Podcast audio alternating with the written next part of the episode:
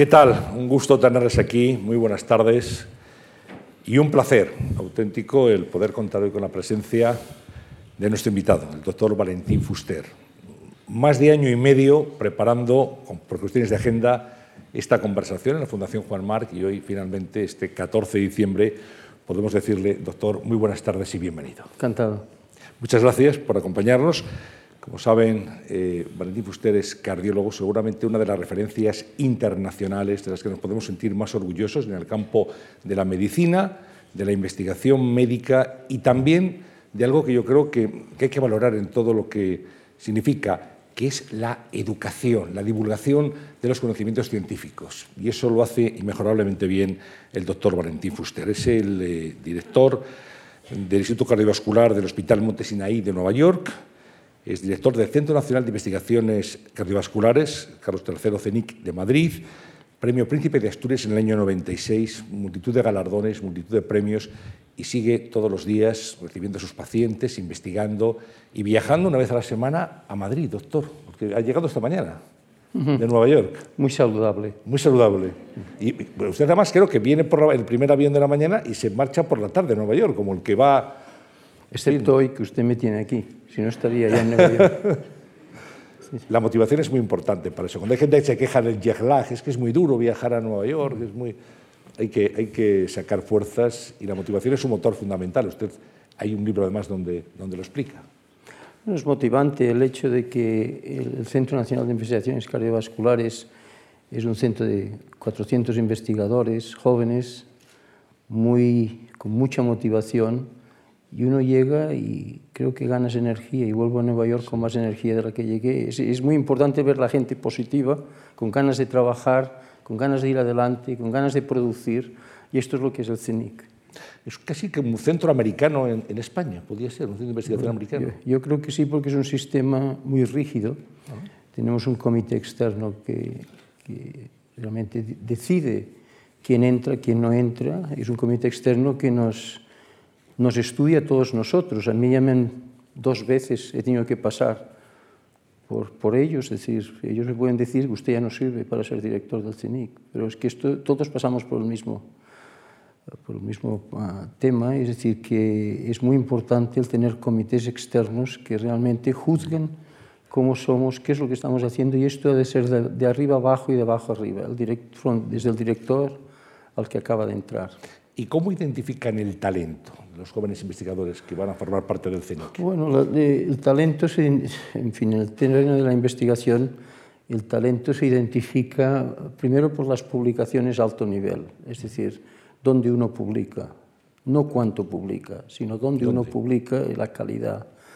Y el segundo es um, si eres capaz de competir porque para investigar necesitas dinero, por lo cual necesitas becas, necesitas ayuda y esto es el segundo aspecto que, que es importante en la calificación del individuo, que uno quiere al menos mirar si puede entrar en el CINIC o no puede entrar en el CINIC. Estos son los dos aspectos más fundamentales. En el propio instituto, en la enseñanza secundaria, están investigando, ustedes están mirando qué gente puede valer para, para formar parte de, del equipo de investigadores del CINIC bueno, como becarios? Sí, el tema es interesante. Eh, básicamente es una experiencia que yo tuve y es que cuando yo tenía 16, 17 años me dieron una beca para ir a escuchar o, a un seminario que se hacía en el Menéndez y Pelayo de Santander. Santander. Yo, y era un seminario de neurología, yo no tenía ni idea de nada, pero me senté allí durante unas horas y llegué a la conclusión que yo quería ser investigador. Entonces yo decidí que el día que pudiera haría lo mismo con gente joven. Y lo, lo, hacemos en toda España, es decir, nosotros vamos a todas las escuelas del país y miramos chicos o chicas de 15 y 16 años que tienen la curiosidad de investigar, son gente de mucho talento, nos ayudan a ello y entonces les damos una beca para que estén un mes en el CINIC uh -huh. y yo diría que el 70-75% siguen una carrera de investigación, porque aquella motivación ha sido suficiente para ir adelante. Es decir, que el punto que estoy intentando decir es que es fundamental el motivar a la gente joven. Y dígame una cosa, usted con su experiencia, con su trayectoria, es capaz también de, de, aprender de la gente joven que se acerca al oh, CENIC? Oh, continuamente. En realidad es interesante, pero cada vez, cuanto más avanzamos en la ciencia, uno tiene la impresión de que menos, menos sabemos. Y, y, la gente joven eh, genuinamente hace preguntas que nunca se te ocurren. Es decir, que aprendemos cada día. Suele decir usted, doctor Fuster, que después de toda la vida dedicado a investigar y a, y a estudiar el corazón, que, que se sabe poco todavía del corazón. Sí, la verdad es que eh, es una, el, el, hecho, cuanto más investigas, más humilde te, eh, te vuelves. Por ejemplo, el corazón es imposible entender como un, un órgano que late 60 veces por minuto, las válvulas se abren y se cierran y no se destruye. Cuando un avión, cada cuatro días lo han de poner al garaje. Es decir, que es muy interesante. Eh, yo he hablado con muchos físicos sobre el tema de cómo es posible que un órgano, moviéndose de la manera que se mueve, pueda ser capaz de sostener una viabilidad por tantos años. No, hay respuesta. Eh, hablamos del corazón y lo tenemos muy incorporado en nuestra vida. Por ejemplo, esto les pasa a ustedes, a los cardiólogos, no les pasa a los traumatólogos ni a los otorrinolaringólogos, pero sí se dice, le rompió el corazón, se me paró el corazón, puse el corazón en ello, te lo digo de corazón. O apelamos al corazón. Nadie dice eso de la tibia, ni del peroné, ni de cualquier otro órgano del cuerpo, pero el corazón lo tenemos muy presente como algo que sabemos que, aparte de un órgano vital, es algo que, nos define como, como personas. Tiene alma el corazón. Sí, pero espero que es la última pregunta que me hace sobre este aspecto. No entremos en poesía.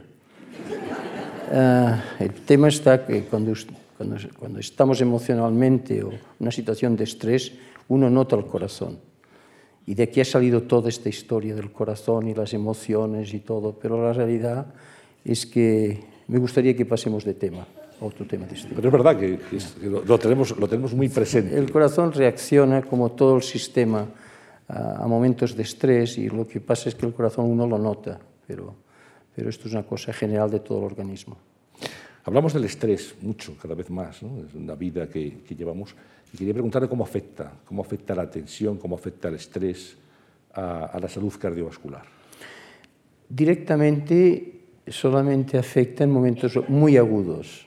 Una situación de estrés muy importante puede tener repercusiones cardíacas, pero desde el punto de vista crónico, el estrés afecta al corazón indirectamente, es decir, que uno deja de hacer ejercicio, se come peor, uh, no se cuida tanto, deja de tomar las medicaciones. Es decir, que el estrés tiene mucho impacto, pero el impacto es más indirecto que directo. Es decir, que repercute en tu conducta más que directamente dentro del corazón, excepto, como digo, en momentos muy agudos puede, haber importancia, puede tener importancia, momentos de mucho estrés.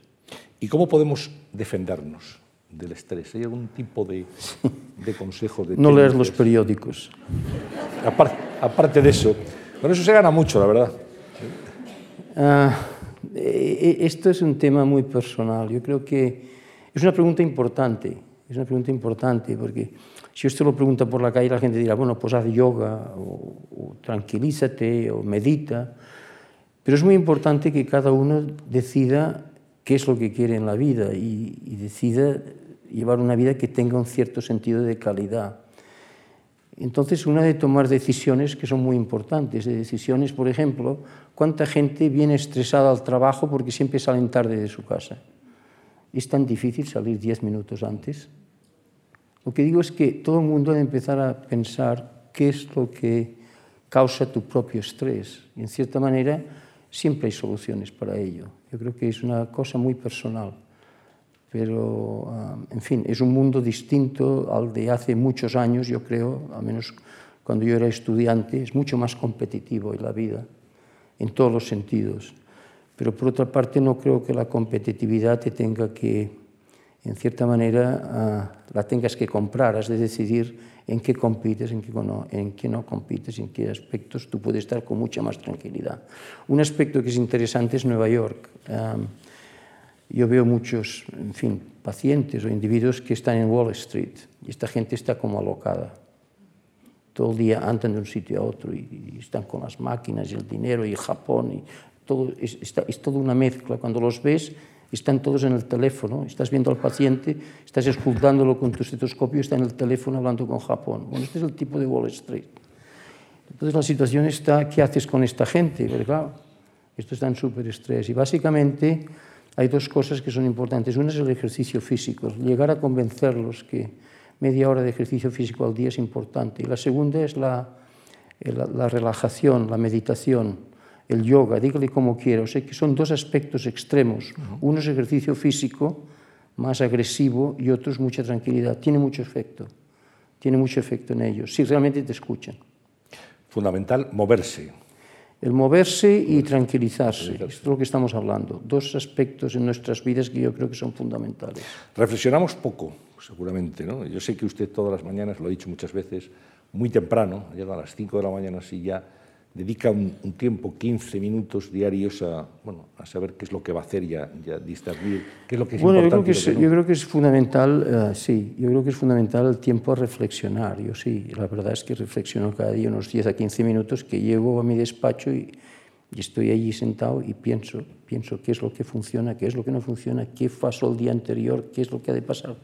Y esto es cuarto de hora para mí es lo más importante del día porque realmente te organizas tu mente y es fundamental. Si todo el mundo tuviera 10, 15 minutos simplemente de reflexión, de saber dónde estás, dónde vas, qué pasa aquel día, qué es lo que has hecho que hubiera, o no has hecho, que hubieras tenido que hacer, es absolutamente fundamental. Yo es uno, tal vez es uno de los... Uh, si, si este interview que estamos teniendo tiene algún mensaje, yo les diría que un mensaje importante es que tengan 10, 15 minutos cada día que por favor, siéntense, tranquilícense y piensen. Y al final, cuando eh, se habla de la salud cardiovascular, pues se habla de un sistema muy complejo que, que afecta a todo el organismo, tanto psíquicamente como físicamente. La alimentación es fundamental, también decía, claro, moverse, reflexionar y saber alimentarse. Usted vive en Estados Unidos, donde no es precisamente un modelo de buena alimentación. Sí, pero eh, vamos a ver, eh, España es un, no es un modelo tampoco. Aquí tenemos la dieta mediterránea. Sí, mire, si, la, si la observamos. No, yo no la, yo no la veo, la dieta mediterránea en España. Mire usted, el tema es mucho más interesante de lo que usted lo está proponiendo.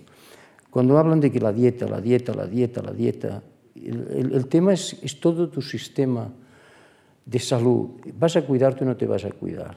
La dieta es uno de siete componentes importantes, no, no es el único, por lo cual yo creo que cuando todo el mundo habla de la dieta y de la dieta, yo pienso, bueno, y te estás cuidando, haces ejercicio físico, estás fumando, tienes, estás comiendo lo que es adecuado, te estás tratando la presión arterial, te, hay muchos, muchas facetas que tienen mucha importancia como es la dieta. El tema que es fundamental tener en cuenta es que la obesidad hoy en día es una epidemia que da lugar a la diabetes y contribuye precisamente a que la enfermedad cardiovascular sea la causa número uno de, mortalidad en el mundo. Pero, por favor, el tema que estamos en el, en el, mundo de consumo que tenemos, el tema es te decides cuidar o no te decides cuidar. Y esto es una decisión absolutamente personal. Si ahora yo voy aquí y pido a la gente, ¿usted qué cree que va mal para, para su salud? Todos lo saben. El problema es por qué no lo ponen ¿Me entiende usted? En la práctica. Uh -huh. Este es el tema. Y esto es una situación personal, que de decisión personal. Pues bueno, estos 10, 15 minutos que uno tiene para, para cada día pensar, llega a veces a pensar, digo, ¿es que me estoy cuidando? Es una decisión fundamental, porque claro, al final, usted tiene un libro además que acaba de, de aparecer en Amazon sobre la vejez. Uh -huh. eh, claro, la vejez es el resultado de también cómo te has cuidado a lo largo de la vida. Bueno, no hay duda, yo creo que es la, sí, hay la vejez. Bueno, hay la edad cronológica y la edad biológica. Y lo que estamos hablando es que la edad biológica muchas veces no tiene nada que ver con la edad cronológica. Nosotros vemos gente de 90 años que parece que tengan 70 y a veces vemos gente de 50 años que parece que tengan 80. Y aquí hay un aspecto muy importante y es que la, la, la parte biológica de lo que es la vejez puede, en cierta manera, depende muchísimo de nosotros. Y este es el punto que es muy importante. Muchos de los aspectos de salud dependen de nosotros. Decisiones que uno ha de hacer. Hacer ejercicio cada día, lo que estábamos hablando antes. el, ciertamente tomar cuidado de todos los factores que puedan tener de riesgo, todos, no solamente la alimentación. Es una decisión personal. Está aquí arriba. Cuando alguien me dice del corazón, el problema está aquí, yo les digo, no, si el problema está aquí. Está muy relacionado el corazón y la mente. Mucho más de lo que podemos pensar. Absolutamente. Eh, por ejemplo, una de las enfermedades que sí que usted está investigando en este momento y que, bueno, hay avances, aunque es muy difícil encontrar ahora, por ejemplo, una familia que no tenga a alguien cerca con la enfermedad de Alzheimer. Y, el Alzheimer no es precisamente ahora mismo algo que, que, nosotros asociemos directamente al corazón, pero sí tiene relación el sistema cardiovascular con el Alzheimer.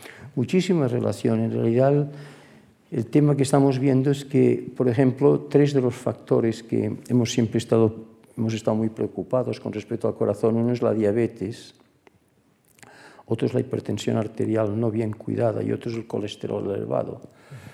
Bueno, pues lo que ocurre es que si uno decide no cuidarse, estos tres factores afectan la circulación pequeña del cerebro. Y de los estados de demencia que vemos hoy, el 30% son debidos exactamente a lo que estoy diciendo, a que no se han cuidado pensando que no vale la pena, tendré un ataque cardíaco, moriré repentinamente y hoy cuando vemos a la gente que no se quiere cuidar, le decimos, bueno, usted olvídese del corazón, pero piense en su cerebro. ¿Usted le gustaría que tenga una situación cognitiva con mucho impedimento, es decir, que tenga un problema? Y, y entonces la gente reacciona. Yo creo que en estos momentos tenemos que parar mucha más atención al tema del cerebro en cuanto a los factores de riesgo que afectan al corazón que al corazón en sí mismo. Porque, claro, una calidad de vida que está afectada tiene gran repercusión.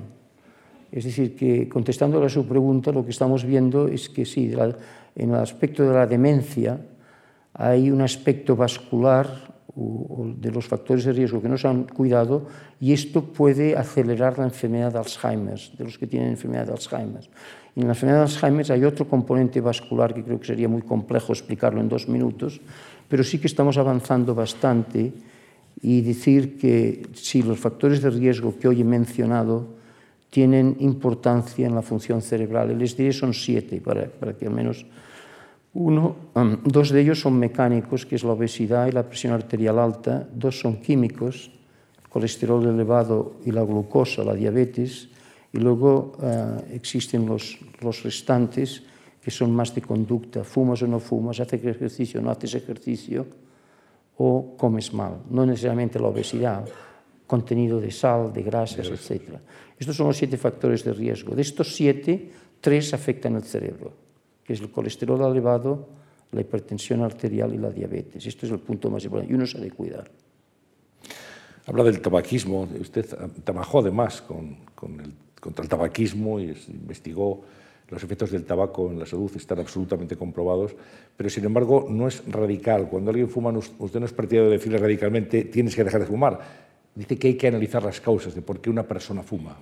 Bueno, esto es fundamental, es decir, si no nos cuidamos es que hay una razón detrás de ello y uno debe ir a buscar la razón. Nosotros vemos gente que fuman y fuman y te das cuenta que hay una situación de estrés impresionante en aquel individuo y necesita fumar porque hay otros factores en su vida que le están afectando. Entonces uno debe penetrar en ello. Lo mismo ocurre con la obesidad.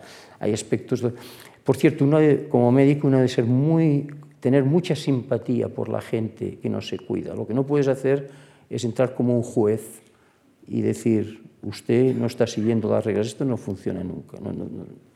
Lo que has de entrar es con simpatía e intentar conocer, intentar saber por qué este individuo no es capaz de modificar un factor de, riesgo uh, como el que los he dicho. Y esto es un tema muy importante, puesto que es en la, en la sociedad actual muy competitiva, vemos, se está empezando a fumar más, se está, la gente piensa que se hace más ejercicio, no es así. No.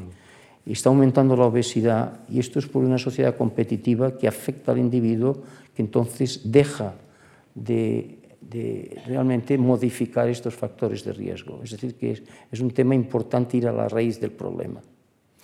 Eh, usted suele identificar ocho claves, ocho consejos para, para, vivir mejor o para hacer una vida con una cierta armonía. Y habla de, de cuatro T's y de cuatro A's. Ahora usted me pone en un aprieto porque tendré que recordarlas. pero sí, sí, espero, en fin. Uh, vamos a ver, las cuatro tesis, eh, ya, es en inglés. La primera test, time to reflect, que es lo que le he dicho. Usted, tiempo para pensar. Tiempo para pensar. Segundo es uh, um, el um, talent to be discovered. ¿Qué talento tenemos? Es decir, la mejor inversión que podemos hacer en la vida es utilizar el talento que tenemos, no intentar hacer algo que no tenemos. Claro, la sociedad no te permite hacer lo que uno quiere, pero sí que pronto o tarde uno puede utilizar su talento de la mejor manera posible. Este es el segundo. El tercero es transmitir, eh, to transmit positivity, es decir, ser positivo. En una sociedad, y concretamente las sociedades mediterráneas, son muy críticas, muy críticas. Parece que uno se pase la vida criticando. Y esto es completamente, absolutamente, una, es un absurdo por la pérdida de tiempo que esto lleva. Transmitir positividad tiene mucha más importancia. Y el, la cuarta T es la tutoría, es decir, que todos necesitamos gente que nos oriente, es decir, el pensar que, que esto es para la gente joven, el tener tutores es un error.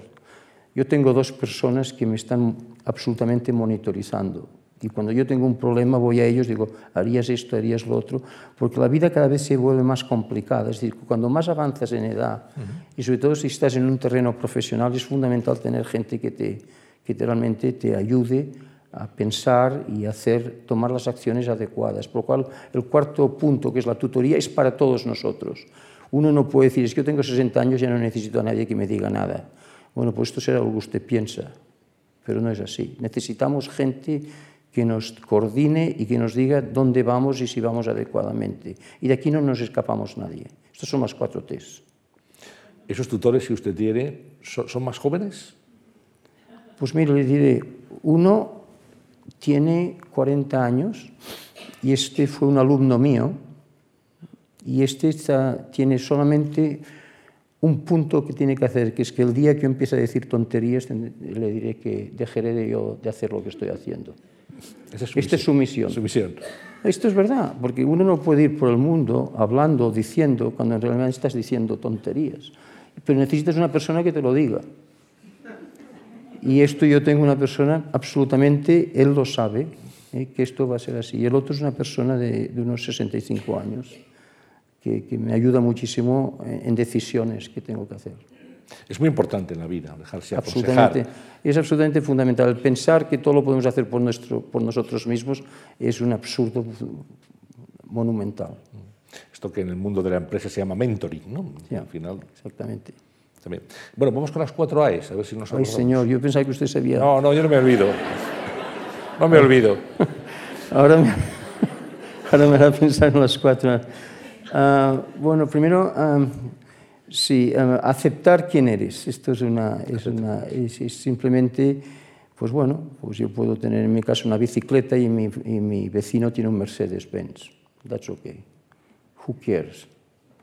Okay? So, eh, el otro es, eh, es uh, simplemente el, el, el altruismo, que este es absolutamente fundamental. Es decir, que es lo que te da lo que te digo te da como, no sé, es como un motor que te lleva adelante diciendo estás haciendo lo que es absolutamente lo que es absolutamente correcto. En mi experiencia de todas las A's y las T's, esta es una de las más fundamentales, es, es intentar saber, primero dar gracias por lo que uno tiene y luego intentar, si puedes, en fin, hacer algo por los demás. Yo creo que esto es absolutamente eh, importante.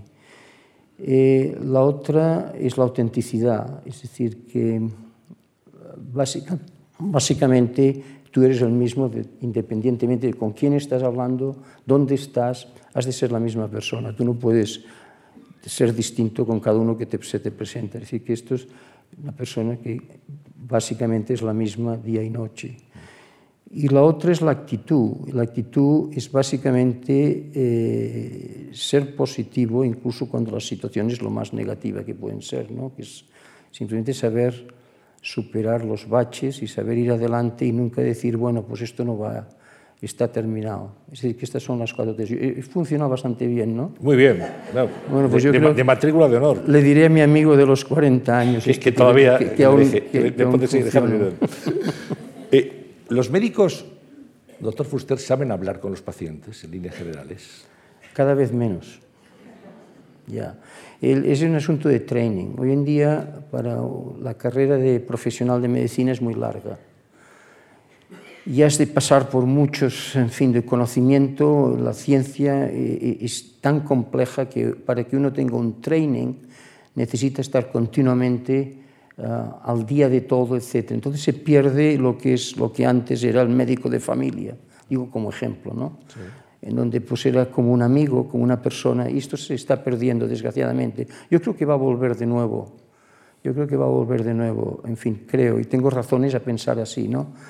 Pero sí que se ha perdido esta especie de interacción que es fundamental en el médico-paciente. Vamos a ver, de la enfermedad cardíaca, que es la que más yo conozco, yo les diré que el 50% de lo que yo veo es absolutamente psicológico. Uno puede tener un problema, pero el problema se agranda simplemente por la situación de ansiedad, de estrés, de lo que esto puede significar.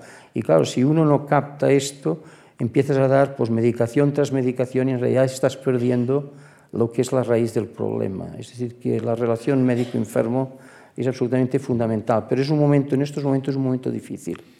Y, pero yo creo que esto se va, yo, yo creo que va a cambiar. Seguramente si preguntáramos a los asistentes mm, eh, lo que echan de menos en sus médicos, que pueden ser eminencias, es eso que en términos generales, y teniéndonos a la literalidad de la palabra, es la compasión, la empatía, el, el, encontrar a alguien que te escucha, que te comprende y que empieza a curarte simplemente con la conversación. No hay ninguna duda, esto es fundamental. Y el médico tiene muchas veces poco tiempo para dedicar al enfermo y, y este es un problema. ¿no? Pero ya le digo, um, es un problema actual, yo creo que va a cambiar y va a cambiar porque la medicina va a tener una, unos aspectos mucho más técnicos y otros aspectos menos técnicos. Y yo creo que va a, va a haber una labor de equipo mucho más intensa e integrada en el futuro, en donde el paciente, cuando entre en un sistema, podrá tener la parte tecnológica y podrá tener la parte más anímica. Esto yo creo que es donde va a ir la medicina. Más humanista, quizá. Sí, más humanista. Más, más, más humanista. Sí. Nos decía que uno tiene que ser eh, eh, el mismo, esté con quien esté. Y yo me imagino que en su consulta a lo largo de tantos años, pues usted ha visto a gente de Wall Street muy importante, a gente muy famosa y ve también a personas que son de extracción social muy baja. La, la enfermedad, doctor Fuster, nos iguala a todos, nos iguala a todos. Eh, y, el médico es igual? ¿Usted le da exactamente lo mismo quien esté en la consulta en ese momento? Mira, lo primero que les digo a los residentes jóvenes que entran, el primer día que entran, tenemos pues cada año entran seis nuevos que van a entrenarse, van a entrenarse simplemente en, en cardiología. Y les digo dos cosas. Primero, que traten a las secretarias y a los secretarios y a los administradores y toda la gente que está a un nivel distinto, igual que como tratan a los médicos o sus colegas. Esto es lo primero que les digo. Esto es absolutamente fundamental. Y segundo, que para mí no existen VIPs. No existen. Existen enfermos. Y el enfermo puede venir, pues, ayer, antes de ayer, un homeless estaba yo viendo y, y una hora más tarde estaba viendo el presidente de un país. Y estaba conmigo un fellow. Yo no creo que el fellow hubiera notado la diferencia en el trato de uno con otro. Era exactamente lo mismo. Los dos habían tenido un infarto, por cierto, que usted me comentaba ahora. Sí, yo creo que el infarto, no, no es igual. La, gente, la gente tiene las mismas ansiedades, los mismos problemas, las mismas inquietudes, el mismo estrés. Es decir, que en realidad uh, todas estas diferencias en la sociedad básicamente es como uno va vestido, pero no es así. Habla del infarto, decimos infarto de miocardio, hay infartos cerebrales también, están los ictus. Eh, hablamos de una de las causas, junto con el cáncer, que producen mayor mortalidad en, en el mundo. Eh, me gustaría que, que nos contara qué es el infarto y cómo se trata en este momento y cuáles son las características que rodean una enfermedad que está lamentablemente cada vez más presente en nuestras vidas. Para contestarle su pregunta tengo que ir un poco a la historia. Uh -huh. Básicamente, estoy hablando de los años 60. Años 70 no se sabía qué es lo que producía un infarto de miocardio. Y así es donde yo hice la tesis doctoral, precisamente. El infarto de miocardio, básicamente las arterias coronarias nutren el corazón y dan oxígeno. Si usted ocluye una arteria coronaria con un coágulo de sangre, no hay oxígeno y la parte del corazón muere y esto se llama infarto de miocardio. El tema está por qué se forma un coágulo de sangre. Entonces uno ve que el coágulo de sangre, y hablo ya de los años 80, se forma porque hay algo que es anormal en la pared vascular. Se producen unas úlceras y el coágulo se forma cuando hay una úlcera, una placa de colesterol que se rompe, se debilita. Entonces uno entra en la arteria, en la parte de la pared arterial, y así es como empezamos nosotros a hacer resonancia magnética para ver la pared vascular, no simplemente lo que ocurre dentro. Entonces uno se pregunta, ¿y por qué la pared vascular está afectada? ¿Por qué allí hay tanto colesterol? Entonces uno llega a la conclusión de que, claro, el colesterol entra porque todos los factores de riesgo que yo le he comentado a usted dañan a la arteria por dentro y entonces abre unas ventanas por las cuales penetra el colesterol.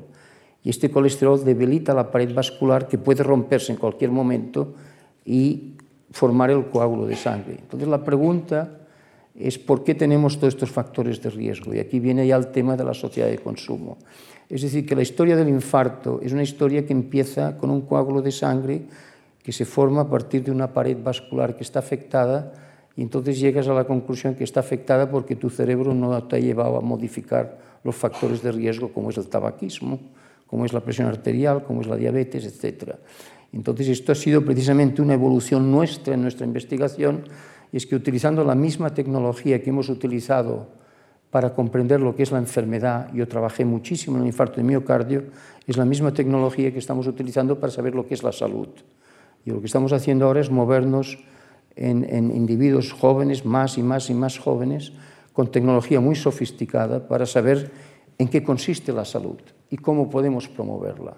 Es decir, que esta es la historia del infarto de miocardio. O sea, están investigando desde la enfermedad hacia la salud, es lo que nos está Estamos yendo al contrario, es decir, vamos hacia, hacia atrás, exactamente. Con la misma tecnología, los mismos eh, bueno, el problema está de que, el, el, yo le explicaré, el problema está de que estamos alargando la vida en las últimas um, tres décadas hemos alargado la vida seis años debido a tecnología cardiovascular.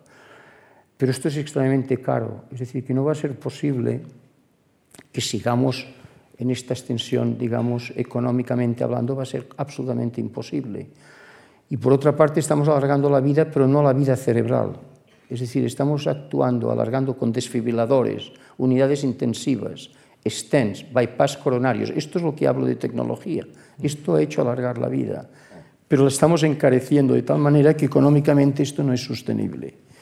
Por lo cual, ¿qué ocurre? Que tenemos que ir antes y antes a ver si podemos entender cómo podemos evitar que entre la enfermedad, cómo podemos promover la salud.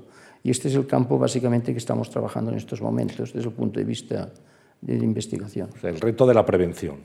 El reto, y fíjese que no me gusta la palabra prevención, porque prevención tiene una connotación negativa. Nosotros hablamos de promover la salud, que es distinto psicológicamente.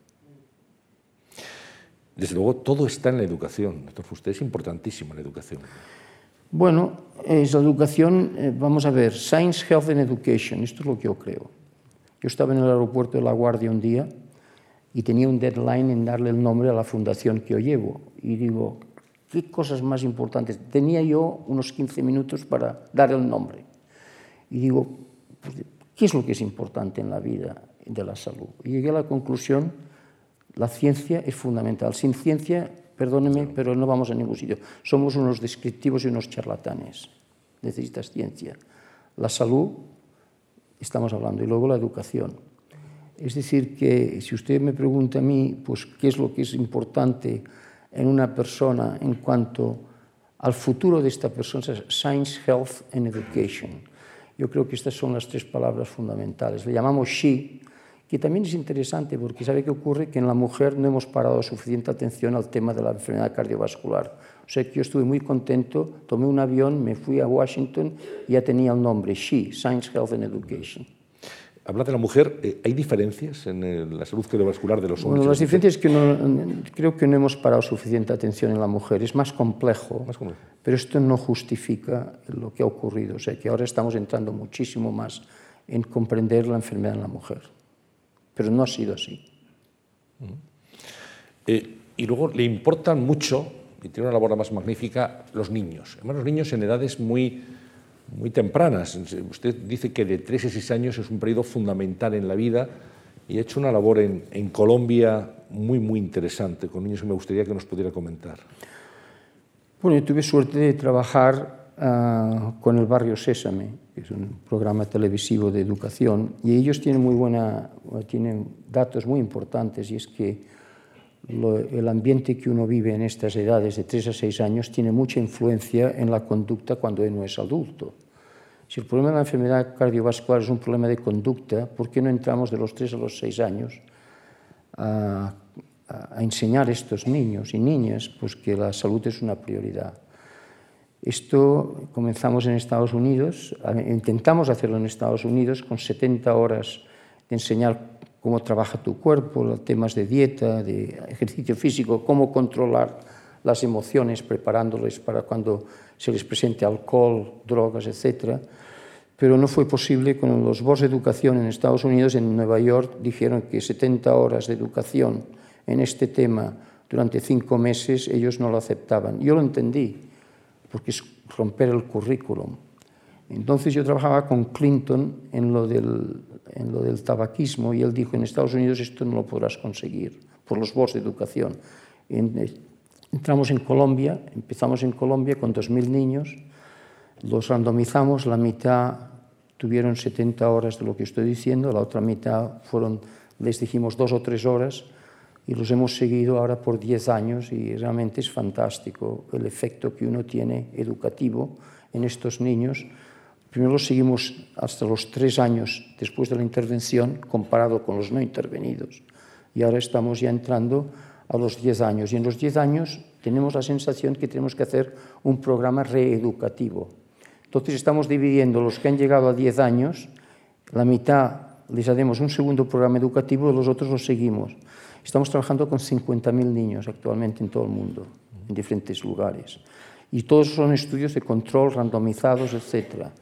Y pues esperamos que en cierto, de aquí a unos años sabremos cuál es el programa educativo más importante para promover la salud y creo yo que está en los niños. Lo que no sabemos es cómo operacionalmente cuántas veces has de entrar en los programas de educación. Esto es básicamente lo que estamos haciendo. Es curioso ¿no? que, que, en Estados Unidos pusieran pegas, se lo llevó hasta Colombia y ahora hay interés por parte de Estados bueno, Unidos. Hemos empezado con 600 familias en Harlem y ahora vamos a entrar en un programa absolutamente único en Nueva York. Vamos a estudiar los niños en los cinco en lugares en Nueva York. Hay, en cada borde de Nueva York pues, pues hay parte rica, parte más pobre. Vamos a estudiar la influencia socioeconómica y luego estamos estudiando qué es lo que motiva a los tutores, porque claro, estos niños y niñas se les ha de enseñar lo que yo estoy hablando, pero ¿quién lo hace? ¿Y qué motivante? O sea que estamos estudiando este tema. Y luego estamos estudiando muchos otros temas. Es decir, estamos mirando el DNA de la saliva de los niños para saber qué relación hay entre la genética y la, la conducta. Estamos mirando el ambiente, lo que respiran, la, la dentadura, con espectroscopía podemos decir si ellos han comido bien o no durante los años precedentes. Todo esto se hace con tecnologías de imagen.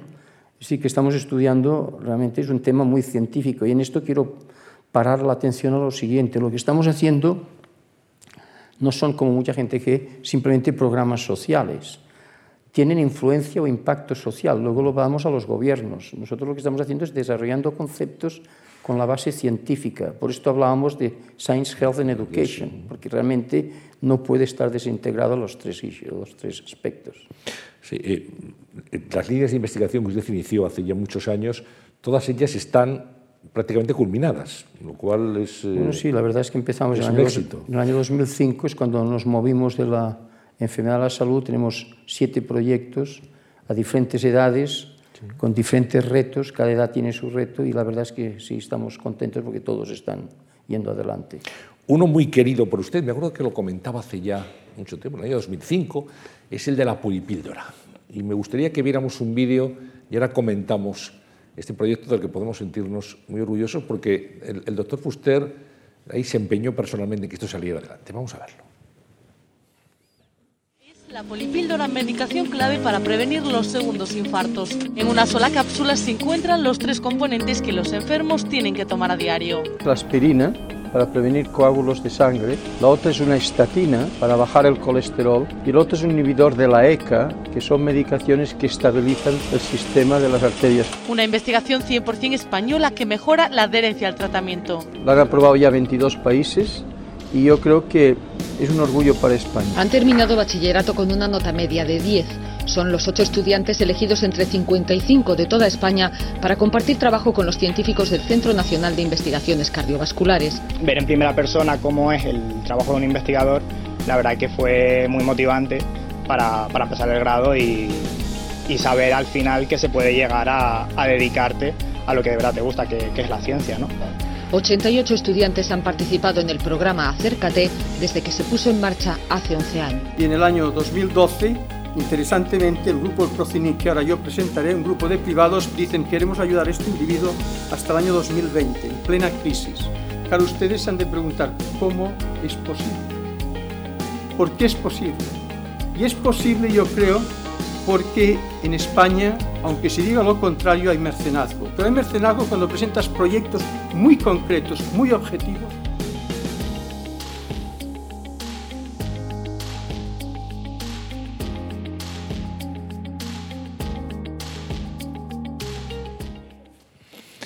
Bueno, pues ahí estaban los jóvenes investigadores de CENIC, el mecenazgo también, que es fundamental, es fundamental para el avance de la ciencia y de la investigación. Pero bueno, empecemos por la, vamos a, comentar la polipíldora, que es una idea que, que ya es una, una, realidad admitida por, por, más de 20 países. 55. Ya 55. Sí. Eh, básicamente la polipíldora empezó en un viaje que hice a Moscú. Un, un, dignatario, un político, tenía un infarto de miocardio y le preguntamos si tomaba estatinas, si tomaba inhibidores de la E, que dijo que no porque eran, no se, eran muy caras y no eran accesibles. Y esto a mí me llevó a pensar que cómo es posible que no puedan llegar medicamentos que son fundamentales para el infarto de miocardio. Entonces pensamos en la parte económica, pensamos que juntar medicamentos económicamente sería más barato en la distribución que tener los medicamentos separados. Y para el infarto uno necesita pues, la aspirina, necesita la estatina, como he dicho, el inhibidor de la ECA, que da salud a los vasos sanguíneos, y empezamos a pensar, pero esto no, no, no, llegamos, no llegó a cuajar hasta que entré en el CENIC en el año 2005 y entonces empezó a verse que la gente no tomaba la medicación, que es la, la adherencia a la medicación. Si uno se encuentra bien, la deja, incluso si has tenido un pequeño infarto. Entonces decidimos entrar y hacerlo, entonces uh, hacer la polipíldora, pensando que una píldora sería mucho más fácil tomarla que tomar muchas. Entonces yo fui a la industria de Estados Unidos y todos dijeron, very interesting, but we are not interested. y la razón fue porque tenían la experiencia con el SIDA, porque empezaron con polipíldoras para actuar con el, el SIDA en África y todas las compañías fue muy caro el desarrollar los complejos, digamos, de medicación. O sea que cuando me vieron a mí con el infarto de miocardio, que es la causa de mortalidad número uno, pidiéndoles que hicieran una polipíldora, pues me sacaron a la calle todos. Entonces llegué aquí y, bueno, pudimos con Laboratorios Ferrer en Barcelona, pudimos empezar y fue un viaje muy duro, de 12 años, con altibajos constantemente, pero yo creo que esto, lo de la polipíldora es una lección a que nunca tenemos que dar el brazo a torcer si tú crees en algo. Yo creía en la polipíldora y, y hubo momentos que, bueno, muy difíciles. Simplemente le diré que el coste de esta polipíldora fue de 30 millones de euros. Es decir, que esto no es fácil ni para los laboratorios ni para el Centro Nacional de Investigaciones Cardiovasculares. Total, que hemos salido adelante, tenemos la polipíldora y ahora la están aprobando un país detrás de otro. Ya la tenemos ya en Estados Unidos, en el FDA, y vamos a ver, supongo que la aprobarán también y esto lo que estamos viendo es que básicamente la gente con una píldora la toma, varias píldoras no las toman. Y lo que es interesante es que no tenemos resultados de si esto disminuye los infartos de miocardio. Es decir, el que usted tome una píldora cada día y otros tomen, no tomen las tres o cuatro que han de tomar, ah, yo no le he probado a usted que usted no va a tener infartos y el otro va a tener infartos. Pues bueno, sin que estos datos estén fuera en la calle, los gobiernos la están aprobando. ¿Por qué? Porque hay una obsesión de que la medicina se ha encarecido tanto que simplemente proyectando los datos que tenemos de quién toma la medicación o quién no la toma, uno puede predecir el número de infartos que van a ocurrir. Por lo cual la están aprobando una polipíldora sin, haber, sin saber aún que podemos disminuir el número de los infartos. Y esto simplemente es un ejemplo del tema económico, la importancia que tiene hoy en día en la medicina. Es que la medicina es muy cara y lo que están buscando todos los gobiernos es, es simplemente que sea mucho más, uh, menos cara y mucho más accesible. Y la polipíldora yo creo que es una, tiene estos aspectos que son interesantes desde el punto de vista de la historia. Los medicamentos, doctor Fuster, eh, estos tres medicamentos que usted nos citaba, ¿trabajan igual juntos que por separado? No, cuando uno toma una aspirina y toma una estatina, por ejemplo, se absorben en el estómago, puede haber alguna interacción, pero es muy mínima. Pero cuando las pones juntas, interaccionan. Ah. Y, por ejemplo, nosotros para llegar a la polipíldora, que tenemos tres polipíldoras, por cierto, pero bueno, no tengo que entrar en el tema. Cuando llegas a estas polipíldoras, tuvimos que hacer 80 o 90 antes, porque cuando penetran en la sangre, todo el sistema, digamos, farmacológico cambia cuando están interaccionando unas con otras. Y, por ejemplo, la, la aspirina interfiere con muchos de los aspectos de la estatina, pero no cuando las tomas separados, por lo cual tuvimos que hacer modificaciones y modificaciones y esto fue precisamente cuando muy fácilmente podíamos llegar a la frustración en un proyecto tan caro, pero la realidad es que ha ido adelante. Bueno, pues enhorabuena, porque podemos sentirnos muy orgullosos por ello. En este vídeo que veíamos terminaba hablando del mecenazgo, hablaba usted también de la importancia de financiar los proyectos eh, pero claro, cuando uno va a pedir financiación hay que llevar los proyectos perfectamente determinados, muy bien presentados. ¿no? Tiene que ser algo muy serio para que haya que confíe en uno o en un equipo y pueda proporcionar la financiación necesaria para sacarlo adelante. Bueno, la financiación de los proyectos es uno de los dos aspectos que usted me comentaba al principio, por el cual nosotros valoramos al individuo, al investigador. Y sí, pues para que, para que simplemente has de publicar, has de publicar en revistas buenas y entonces es más fácil el poder ser, llegar a financiación. En cuanto al mecenazgo, porque creo que se comentaba, el mecenazgo en España, bueno, yo creo que yo he llegado a la conclusión de que el mecenazgo existe en España, pero has de ir con proyectos que tengan uh, mucho impacto a nivel público. Eh, yo creo que esto es fundamental. Lo que no puedes ir es descriptivo y decir, bueno, esto funciona, esto no funciona, por favor, deme dinero. Has de ir con datos muy concretos, con publicaciones, has de tener grupos control, grupos que has intervenido. Yo creo que entonces el mercenazgo pues, puede funcionar. Y para nosotros el Procinic, que es el grupo de 15 empresas que tenemos que nos han ayudado al CINIC, a, sobre todo a comprar lo que es todo el sistema de, digamos, tecnológico más avanzado. Nos ha ayudado a, elaborar el sistema educativo, porque tenemos 14 programas de educación. Uno es el de los niños, o el de los uh, 16, 17, 15 años, pero tenemos otros. Todo esto nos ha ayudado el Procinic y las 15 empresas, pero claro, es interesante que, porque ellos ven que esto tiene un papel social, de impacto económico, etc. Es decir, que el mecenazgo existe, pero has de ir con, con, aspect, con casos muy concretos, proyectos de mucha envergadura y proyectos que tengan un impacto social, creo yo. En la vida, en su experiencia, todo depende de uno o hay factores externos que te van conduciendo por caminos que no sospechabas. Por ejemplo, seguramente muchos de los espectadores que nos acompañan hoy no saben que hoy podríamos estar hablando con Valentín Fuster, un afamado tenista, y el doctor Fuster es un afamado médico, pero eh, hizo sus pinitos con el tenis. Hubo una derrota en Miami que fue determinante, una derrota que fue al final una victoria que encarriló su vida. ¿no? Me gustaría bueno, primero, yo no soy Rafael Nadal, sea, empecemos por aquí. No. ¿Qué, ta, ¿Qué, tal se le daba bien el tenis sí. en aquella época? No, lo que pasa es pues sí, me interesaba y, y tenía 15, 16 años, yo creo, y jugábamos, eh, yo iba a ser seleccionado para el Orange Bowl, que es lo que se hace en Miami. Pero aquel verano pues suspendí una asignatura. O sea, que la gente piensa que nosotros no suspendemos, los que estamos aquí interviniendo. Sí, sí. Pues sí, suspendemos asignaturas. Y mi padre me dijo, este se ha de trabajar y se ha de estudiar, poco entreno. Total que cuando llegó el mes de septiembre, pues yo pasé la asignatura.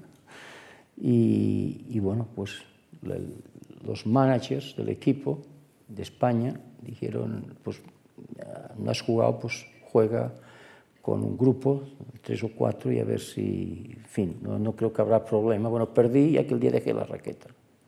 Tan simple como esto. Y uno, yo creo que básicamente es un, aspecto intuitivo, ¿no?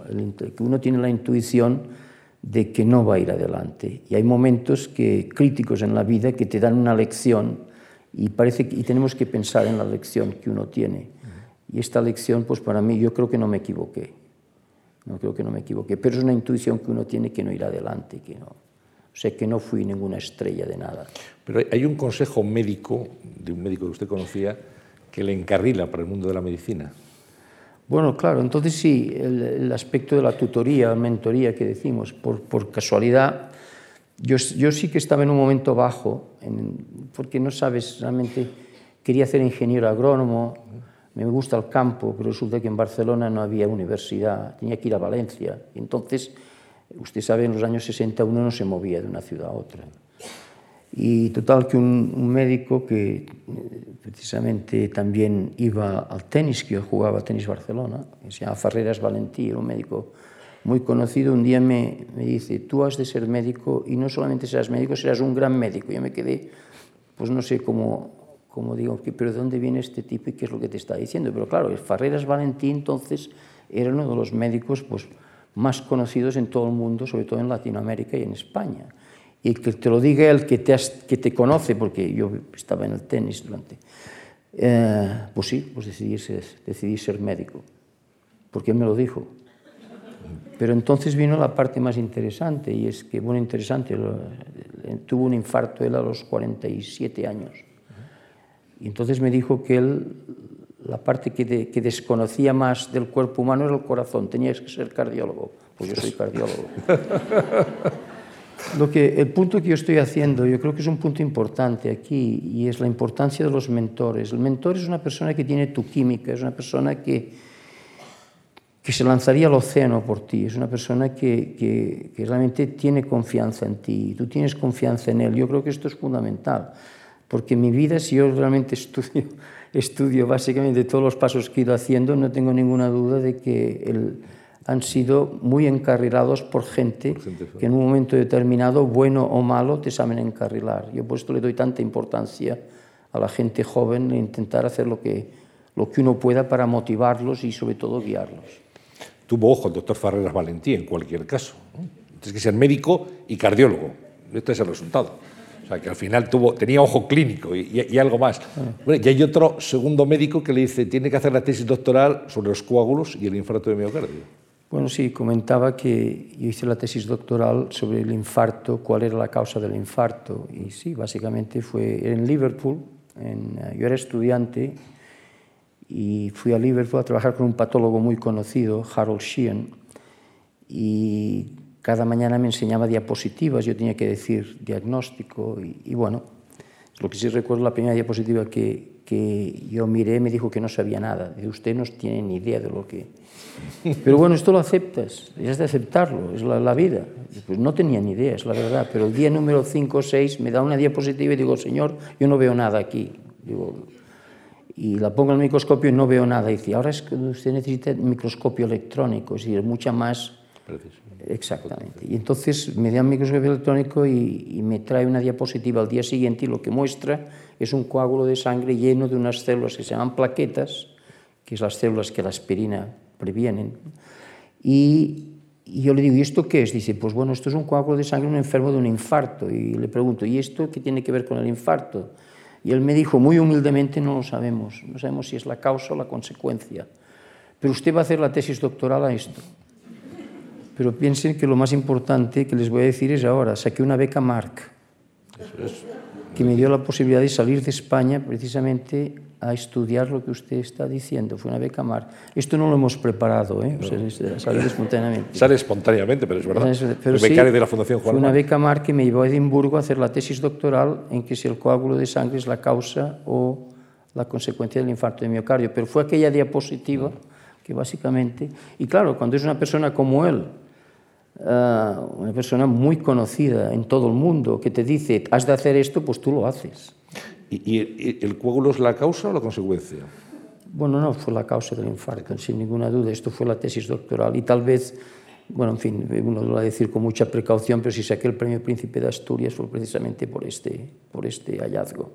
En el año 96 fue sí. el premio Príncipe de Asturias. Uh -huh. Bueno, ¿qué, ¿qué han significado los premios en su carrera, doctor los premios siempre pienso lo que siempre cuando llego un premio a casa le digo a mi esposa, lo del premio, digo, ¿cuánta gente se lo merecía más que yo? Esta es la realidad, es lo que uno piensa.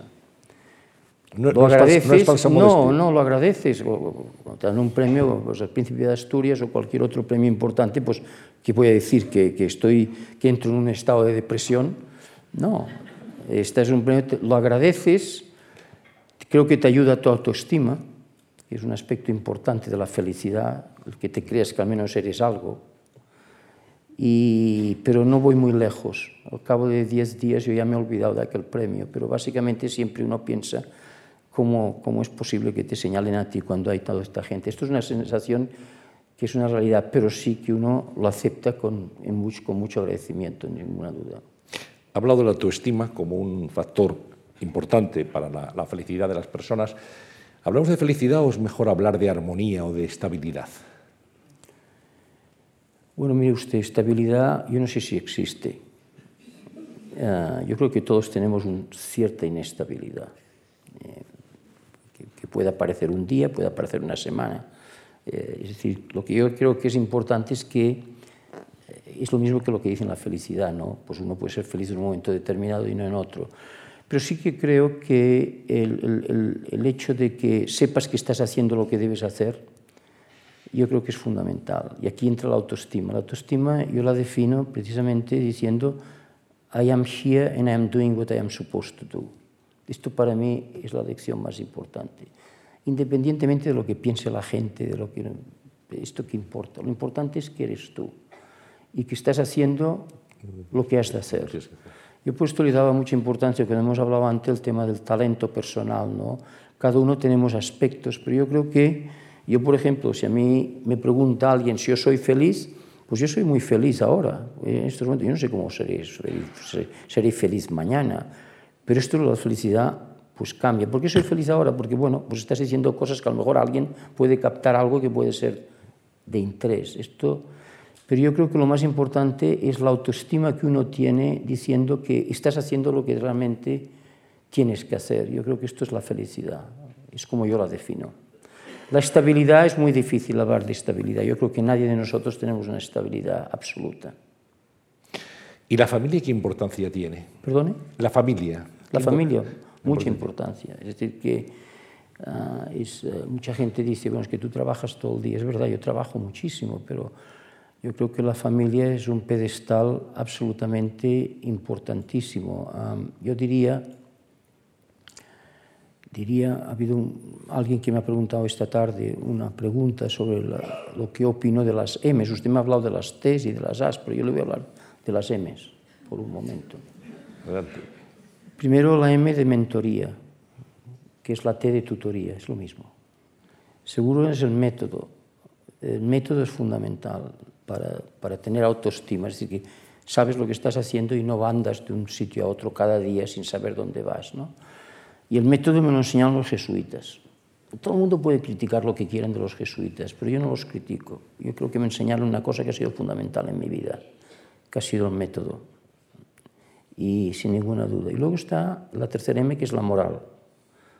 La moral que hoy en día, desgraciadamente, bueno, no quiero hablar negativamente, pero se están perdiendo valores.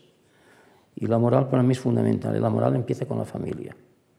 Es decir, contestándole a su pregunta, para mí la familia es un pedestal absolutamente crítico. Uno puede trabajar más o menos, pero uno tiene toda la sensitividad y tiene todas las antenas y el radar te funciona continuamente cuando es tu propia familia. Y la moral yo la aprendí de mis padres y de mis familiares, de mis uh, hermanos, de mis hijos, de mi familia, de mi esposa. Y esto yo creo que es un aspecto fundamental, por lo cual las tres M's yo creo que es importante, al menos para mí. ¿La familia tiene usted un hijo y una hija? Dos hijos. Dos un hijos. hijo y una hija, sí. Un hijo y una hija.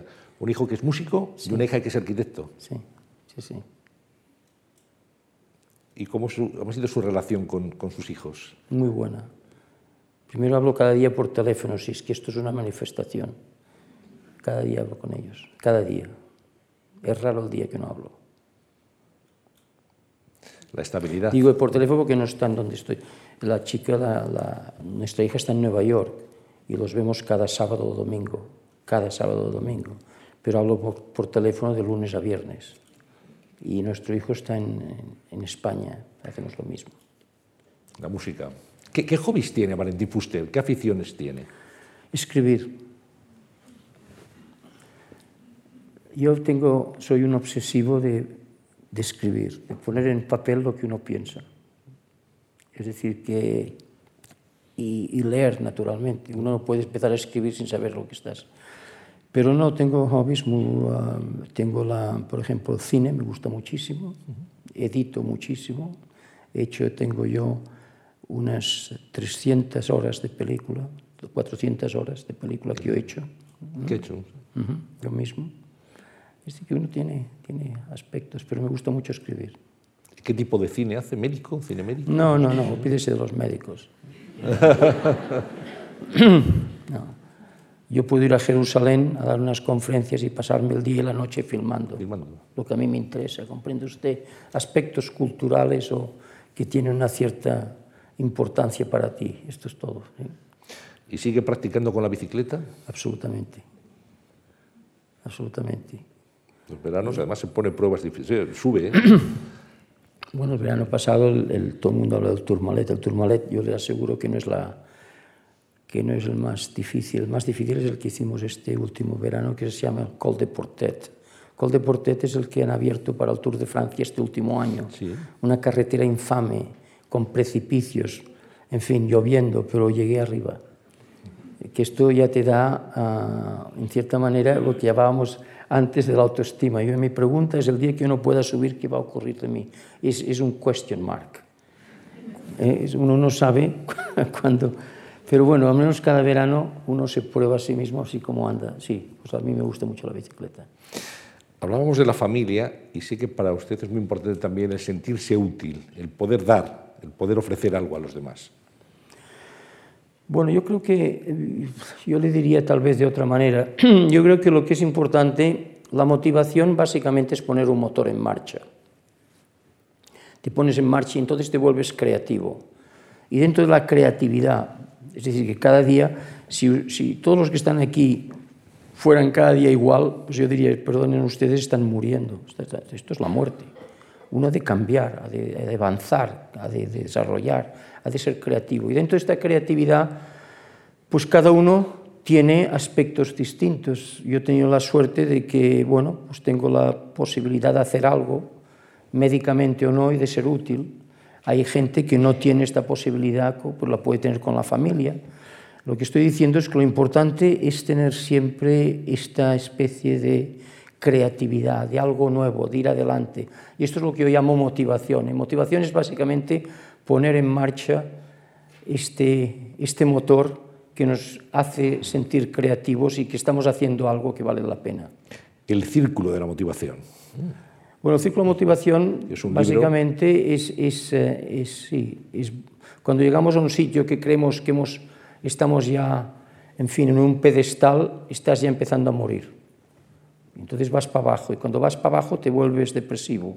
Entonces el problema está en el sur-oeste, que es cómo te motivas en aquel lugar. Yo tengo mucha gente, fellows, gente joven, que viene a verme y me dice, yo lo vengo a ver porque estoy en el sureste, que es cuando está en el momento malo. Y esta es la vida, la vida es un círculo, es un círculo de la motivación. El problema, el tema está que cuando piensas que estás arriba estás empezando a bajar. Y cuando estás abajo, ¿cómo te motivas? Y para esto vienen todos estos aspectos de las 4 3, las 4 A's, las 3 M's, es decir, aspectos positivos que te dicen, let's move forward. Me gustaría que nos contara qué le aportó su... Oye, esto no termina aún. No, todavía no. Todavía no. Pero ya queda poco. Diga, diga. Lo están pasando bien ustedes, ¿verdad que sí? ¿No? Si el público... ¿Quieren que terminemos ya? No. Ya lo ve. ¿Eh? que tiene usted muchos fans, doctor Fuster, ¿eh? de seguidores.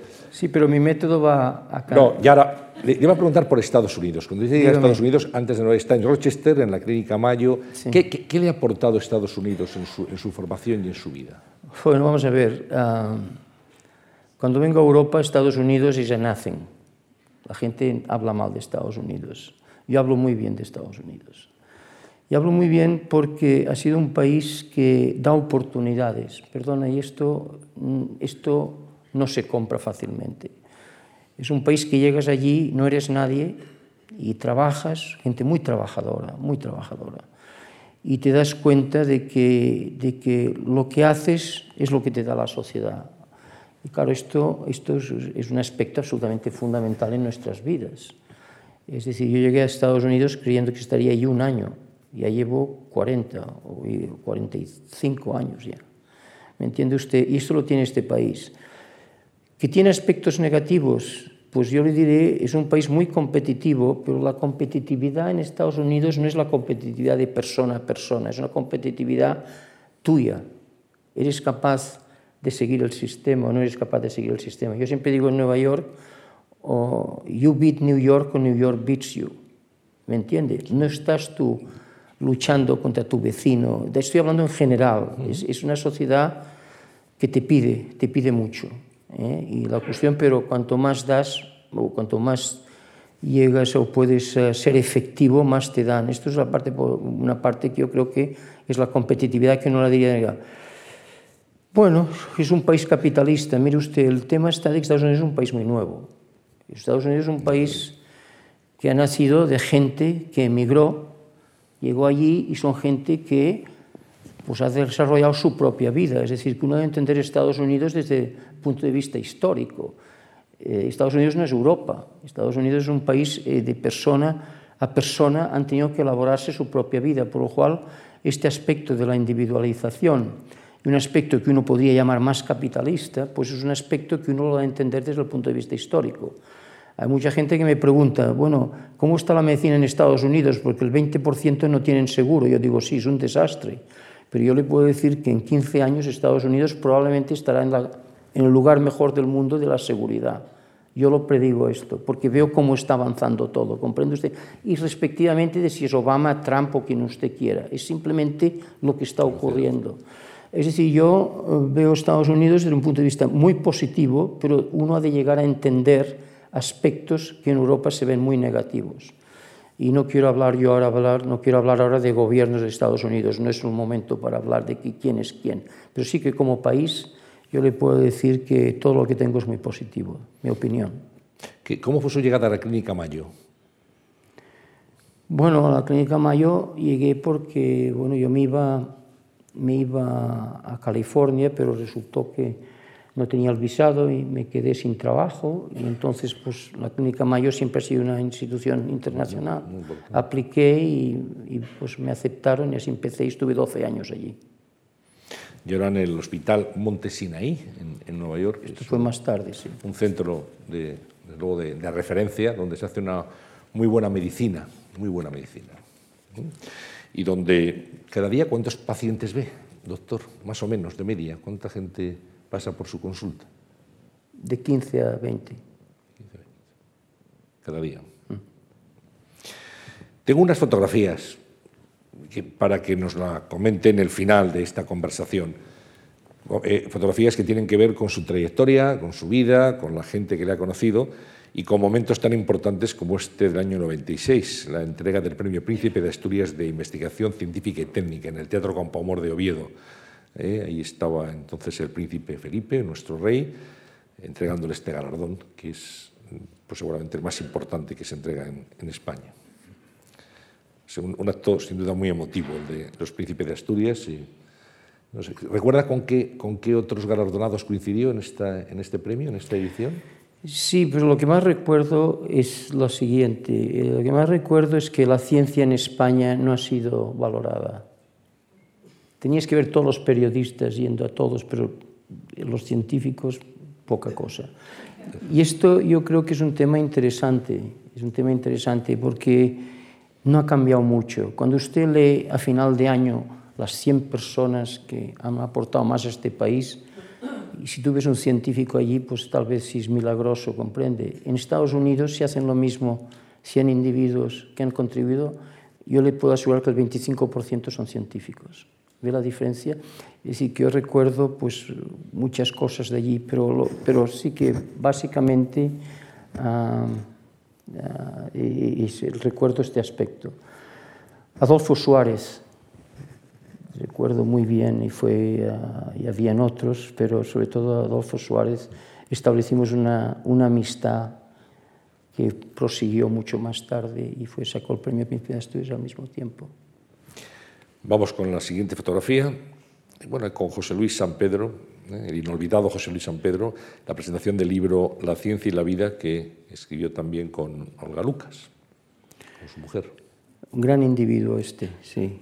Uh, fue muy interesante conocerlo, lo conocí durante muchísimos años y lo puedo decir, él llegó, él llegó al hospital en Nueva York pues casi muerto de una infección muy aguda y lo sacamos adelante y de allí nació una amistad que a veces nace a través de la enfermedad, a través de la...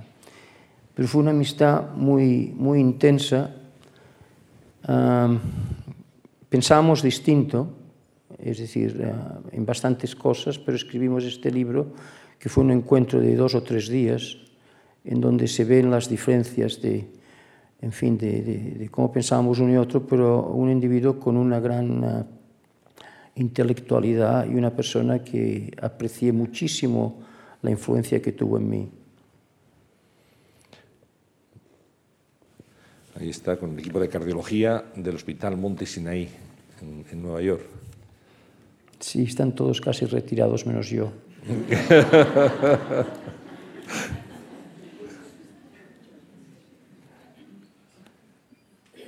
aquí en la reunión de presidentes de la Asociación Mundial de Cardiología, con Antoni Vallés en el centro, uh -huh.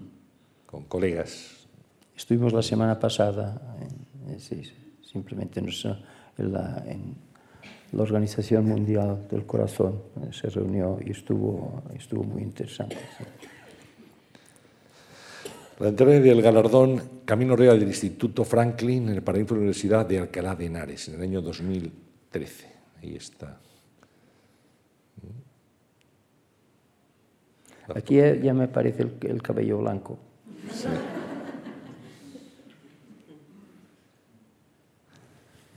Bueno, son imágenes, son recuerdos, momentos de una vida personal y profesional muy fructífera.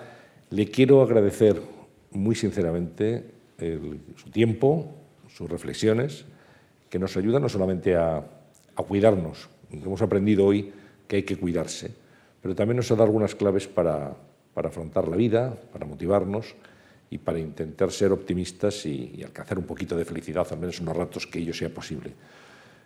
¿Vuelve mañana a Nueva York? Mañana por la mañana. Mañana por la mañana. Pues uh -huh.